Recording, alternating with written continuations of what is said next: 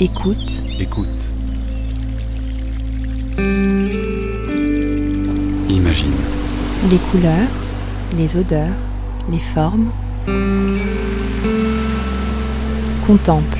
Par Adélaïde Stéphan. Le podcast où dialogue l'art et la nature. C'est à deux pas des Invalides, au cœur de la capitale, que se niche un lieu hors du monde, hors du temps, la Fondation Custodia.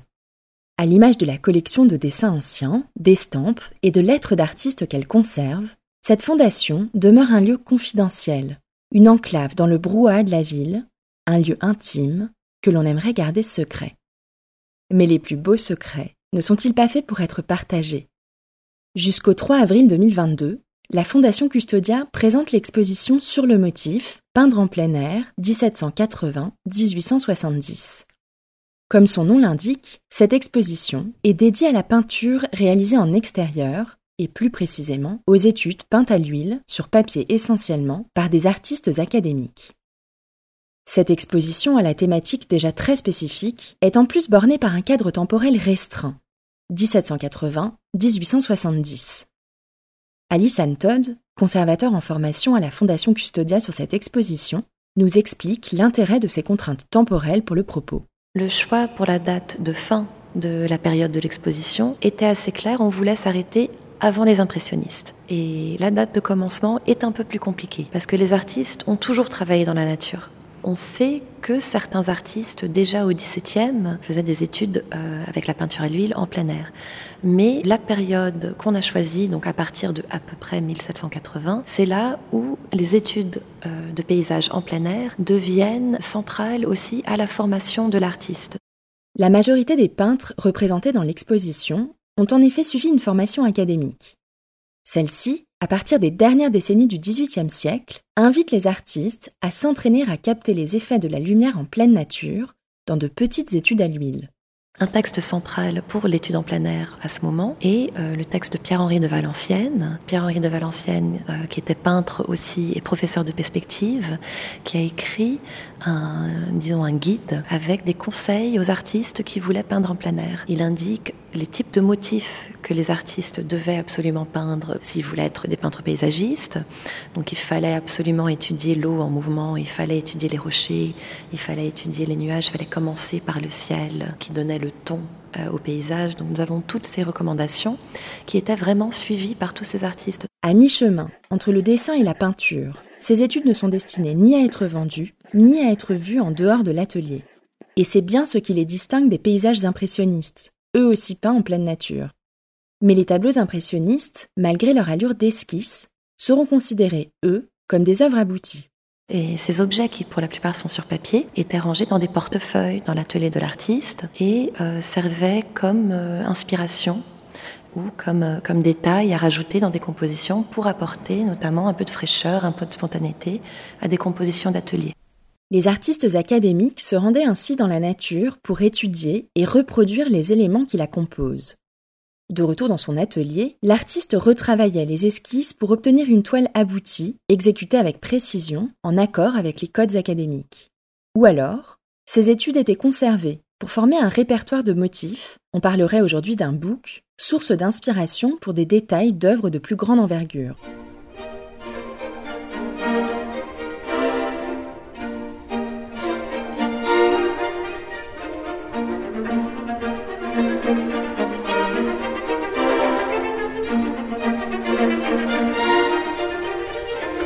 Arbres, rochers, représentation de l'eau sous toutes ses formes, volcans, ciel et paysages italiens.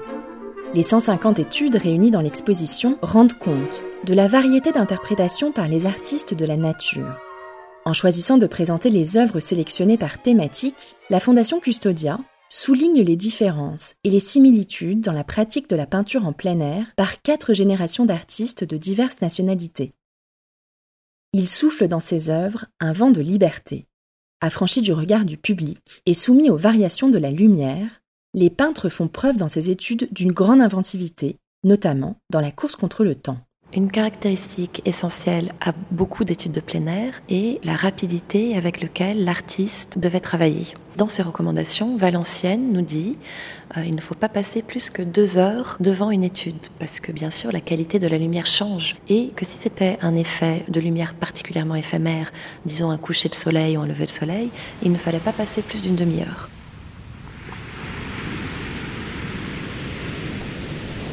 Ainsi, l'artiste imagine des raccourcis, des méthodes plus ou moins élaborées pour terminer son étude dans les temps. Alice Todd prend comme exemple une huile sur papier de Georges Michel. Le ciel, mouvementé et menaçant, occupe les deux tiers de l'œuvre, tandis que la partie inférieure, qui à en croire le titre représente Paris, offre une vue de forêt et de campagne. Par exemple, nous avons euh, un artiste où on imagine qu'il a utilisé un type de tampon pour représenter ses arbres. C'est une grande étude de ciel très nuageux et quand il a passé au premier plan à l'indication du paysage, il a utilisé euh, peut-être un bouchon, on ne sait pas exactement quoi, mais ça se voit qu'il a tamponné les arbres parce que ce qui l'intéressait c'était les nuages. L'étude des chutes de la rivière de Traun en Bavière de Christian Ernst Berhard Morgenstern révèle une autre astuce pour gagner du temps. Sur un papier à peine plus large qu'une feuille à quatre, une masse d'eau tombe avec fracas dans le creux d'un massif rocheux bordé d'arbres, laissant deviner le bruit violent et la fraîcheur humide qui émane de la Seine.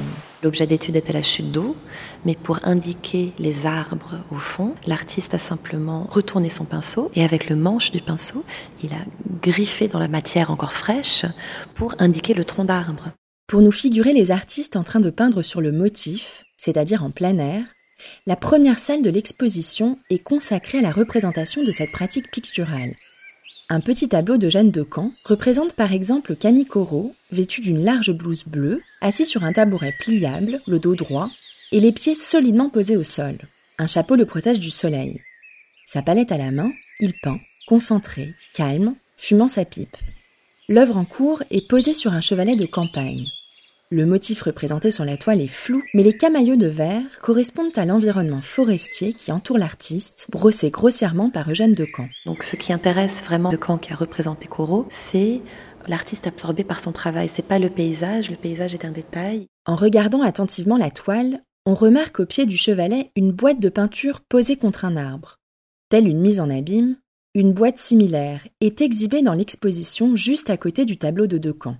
À l'intérieur du couvert de la boîte, nous avons un assemblage assez fascinant de petits motifs peints aussi directement dans la boîte. Donc nous avons un volcan, un paysage avec des montagnes, un paysage de mer. Les mêmes motifs qu'on a sur le mur dans l'exposition, nous les retrouvons à l'intérieur de la boîte de coraux. La boîte contient encore des tubes de peinture, des pinceaux, une petite cordelette et même une punaise utilisée pour fixer une feuille de papier sur le fond du couvercle. La présence des tubes en étain indique que Corot a utilisé cette boîte tardivement dans sa carrière, car ce conditionnement nouveau de la peinture à l'huile est mis au point en 1841, Corot meurt en 1875. Cette innovation offre aux artistes une peinture prête à l'emploi, facile à conserver et à transporter. Cependant, le tube en étain ne fait pas tout. Même s'il dispense l'artiste de la préparation de ses couleurs, celui-ci, lorsqu'il sort de son atelier, reste tout de même contraint par une gamme restreinte. Pour une grotte, une palette d'ocre, de marron et de rouge. Pour un paysage maritime, un camailleux de bleu et de vert par exemple.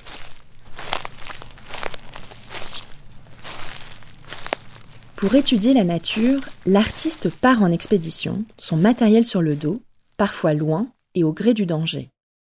Une étude du Vésuve, réalisée par Anissé Charles Gabriel Lemonnier en 1779, illustre on ne peut mieux la proximité des artistes avec leur sujet et leur fascination pour les éléments.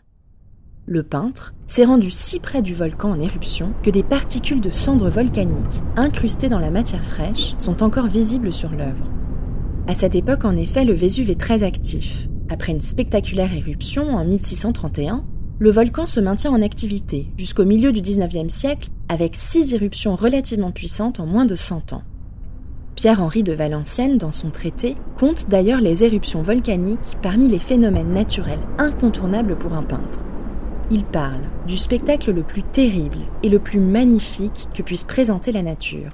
La nature a toujours fasciné les artistes. Les artistes sont toujours installés devant la nature pour, euh, pour dessiner avec des carnets de croquis ou bien même avec des aquarelles. Mais une particularité aussi de l'époque dont traite cette exposition, c'est la naissance de la météorologie, la naissance de la géologie. Par exemple, Constable, un artiste qui avait beaucoup, beaucoup d'études du ciel, euh, même quand il partait faire des études de ciel, il appelait ça cieler, skying, going skying.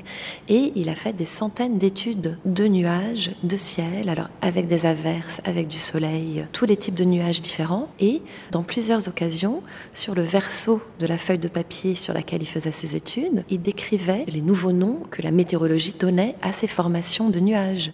L'observation et la reproduction des éléments de la nature par les artistes ne datent pas du XVIIIe siècle évidemment. Non, de tout temps, les artistes se sont exercés à imiter la nature dans la nature. Dans les années 1400 déjà, Dürer et Léonard de Vinci ont exécuté de multiples dessins minutieux de végétaux et d'animaux, à la plume, à l'encre, au fusain ou au charbon. Mais ce qui émerge dans les préceptes académiques, c'est l'usage de la peinture à l'huile pour réaliser des études en extérieur, ainsi que la théorisation de cette pratique. Et cette nouveauté annonce le tournant majeur qui va s'opérer dans l'histoire de l'art à la fin du XIXe siècle, avec le mouvement impressionniste.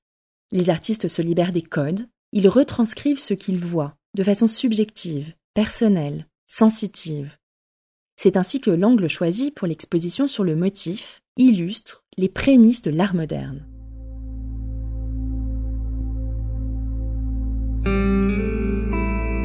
Je remercie vivement Alice Todd, d'avoir pris le temps de me parler de cette magnifique exposition, visible à la Fondation Custodia jusqu'au 3 avril 2022.